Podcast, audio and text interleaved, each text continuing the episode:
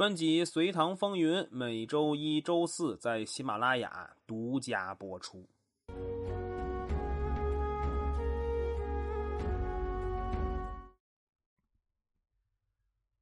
隋文帝大肆营造佛寺，让人们本不富裕的生活顿时雪上加霜。这个时候，一些统治薄弱的地方出现了造反行为。率先造反的是四川资州。啊，也就是现在四川省内江市资中县一带的辽人。辽人是出自南方沿海的少数民族百越的一支，在南北朝时期，大量的辽人进入了蜀地。面对辽人的造反，朝廷急忙派魏玄为资州刺史，负责镇压。魏玄刚到地方，就赶上辽人大举围攻大牢镇。这个时候显示出魏玄有胆魄的一面了。他选择单骑闯入辽人大营，和负责人陈说厉害。辽人的主帅一是对魏玄这胆魄加以敬佩，二是感动于他的言辞，所以解围而走。之后，在魏玄的招抚下，前后有十余万辽人前来归附。一波未平，一波又起。与资州相邻的嘉州，呃，也就是现在的四川省乐山市一带，也爆发了辽人的反抗，而且规模还不小。朝廷派老将元宝率两万人前往镇压，中间过程史书没有明说。最后的结果是平定了叛乱。资州和嘉州的叛乱只是序曲，没过多久。岭南的一些州也出现了辽人的造反，这个地区咱们可提过，负责人是鼎鼎有名的显夫人。但现在显夫人已经去世了，继任者是他的孙子冯昂。冯昂清楚这种事儿得求助中央政府，于是，一路从岭南跑到大兴城，向朝廷借来了援兵，平定了叛乱。这么多次的叛乱，让南方局势出现了不稳定的情况。毕竟这刚平灭南陈十多年的时间，还是会出现人心思变的情况。所以，朝廷派出一大批有实力的官员去南方担任总管。虽然派去人了，但还是出现了一场规模不小的反叛。这个反叛团伙的领导人是李佛子，他是胶州的负责人。胶州大致位于现在的越南的河内一带。朝廷派出刘芳为主帅，率军平叛。没花多长时间，这局势就稳定了。按说稳定了，回师就完了吧？没有，因为有人和隋文帝说。在胶州南边有一个叫临邑的小国，这个国家是多奇珍异宝。这个国家之前还老老实实进贡呢，但自从平陈之后，已经断供好多年了。这个时候，咱们就应该一鼓作气，给他们点卡喽 C C 颜色看看。隋文帝一听，哎，有道理呀，就下令让刘芳带人接着去攻打临邑国。这次讨伐从仁寿末年一直打到大业元年，就是隋文帝朝打到了隋炀帝朝。将士们为了隋文帝的一己私欲，近半数的人葬身丛林，主帅刘芳也在归途中染病去世。隋文帝呢，至死也没有看到临邑国的奇珍异宝。南方这些叛乱，其实隋文帝并没有放在心上，因为他知道这些叛乱掀不起什么气候来。但这件事儿的发生，确实让隋文帝感到一阵阵的心痛。这件事儿就是他的爱妻兼战友独孤皇后的去世。自从仁寿宫建成以来。隋文帝夫妇基本就没怎么离开过，对于仁寿宫舒适环境的迷恋，就从侧面反映出隋文帝夫妻身体已经逐渐不咋地了。这一时期又发生了一件和隋文帝有关的桃色新闻，就是咱们之前提到过的隋文帝宠幸尉迟迥孙女的事情。独孤皇后知道了，暗地里杀了这个小女孩。隋文帝因此还离家出走了。虽然之后俩人和好如初了，但这是独孤皇后最在意的事情，心中已经出现了裂痕。女人不论什么岁数，都是渴望爱情的滋润的。独孤皇后一直就把丈夫视作自己的支柱，现在这个支柱出现了背叛的行为。明显已经不稳固了。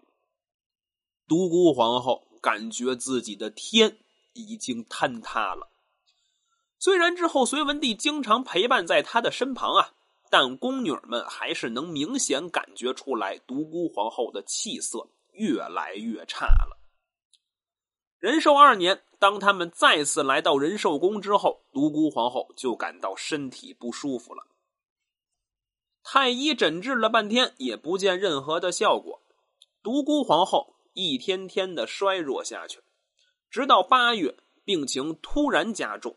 八月二十四号夜里，独孤皇后撒手人寰。这个时候，机遇与挑战并存的时刻来了。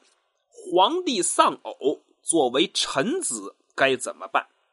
是说话还是不说话？如果说话。该怎么说？这个时候站出一个人说话了，这个人就是刚才提到的王绍。他写了一篇文章，婉转的开导隋文帝。具体原文就不说了，大意就是在独孤皇后去世的前一两天，有神奇的景象出现，什么神光啊、神奇的音乐啊之类的。所以独孤皇后不是去世了。而是升天了，所以独孤皇后去世不是丧事而是喜事儿。俗话说：“千穿万穿，这马屁不穿。”王少用自己独具的慧眼看到了别人看不到的场景，他能把独孤皇后的去世说的活灵活现的，而且还和佛经说的释迦牟尼涅盘的场景如出一辙。听了这样的描述，隋文帝能不开心吗？于是下诏让杨素依礼厚葬独孤皇后。咱们之前讲过呀，开皇年间曾经修订过典礼，但这些典礼没有丧礼的注释，也就是说，如何筹办丧事杨素也不知道。不知道怎么办呀？实话实说，他对隋文帝说。呃，这个确实没有一定的规章制度，隋文帝也没责备他。既然没有，那整理出来就好了呀。所以就让杨素全权负责这件事儿。杨素就拉着苏威、牛弘、薛道衡、许善心、于世基和王绍这七个人，组成重修开皇礼的小组。虽然这事儿是杨素主要负责，但他知道自己没啥水平。他也不想搞外行领导内行的事儿，于是就把这个重任交给了牛弘。牛弘也不推辞，很快就依照北齐的礼仪著作修订了新的开皇礼。杨素看完觉得没啥问题，隋文帝看完也觉得没啥问题。那既然没问题，就按照相关的要求步骤准备实施了。但在安葬独孤皇后之前。还有一个问题，就是他葬在哪儿？咱们都知道，古人下葬是讲究风水宝地的，贵族下葬那更是要求繁多。所以隋文帝就找来了术士萧吉来为独孤皇后占卜一块下葬的风水宝地。萧吉刚要准备研究，就有人来送信了。送信的人不是给他参考建议的。而是给他提了一个要求，就是找一个也能保佑他早日登基的风水宝地。说到这儿，这送信的人是谁就不用多说了吧？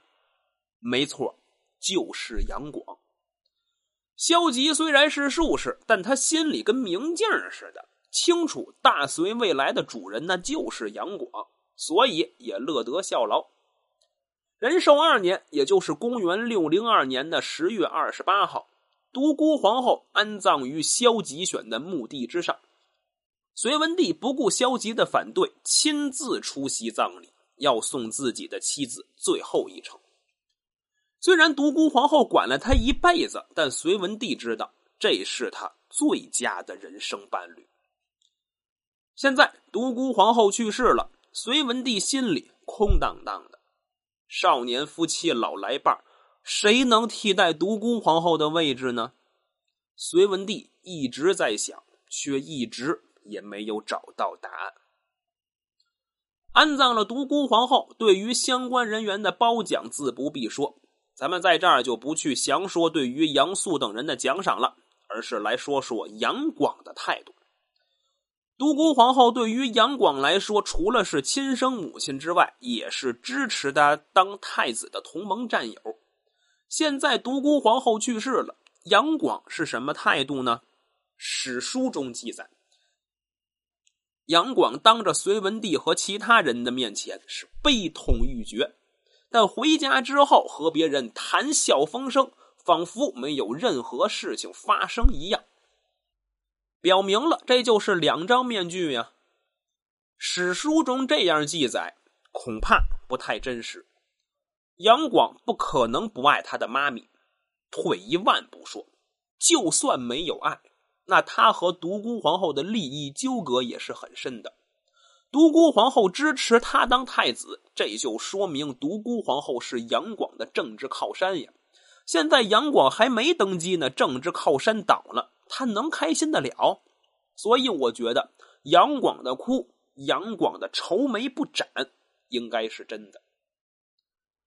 那现在该如何保障自己的政治地位呢？四个字儿：釜底抽薪。只要没人和他争了，那自然就安全了。所以杨广准备玩个狠招了。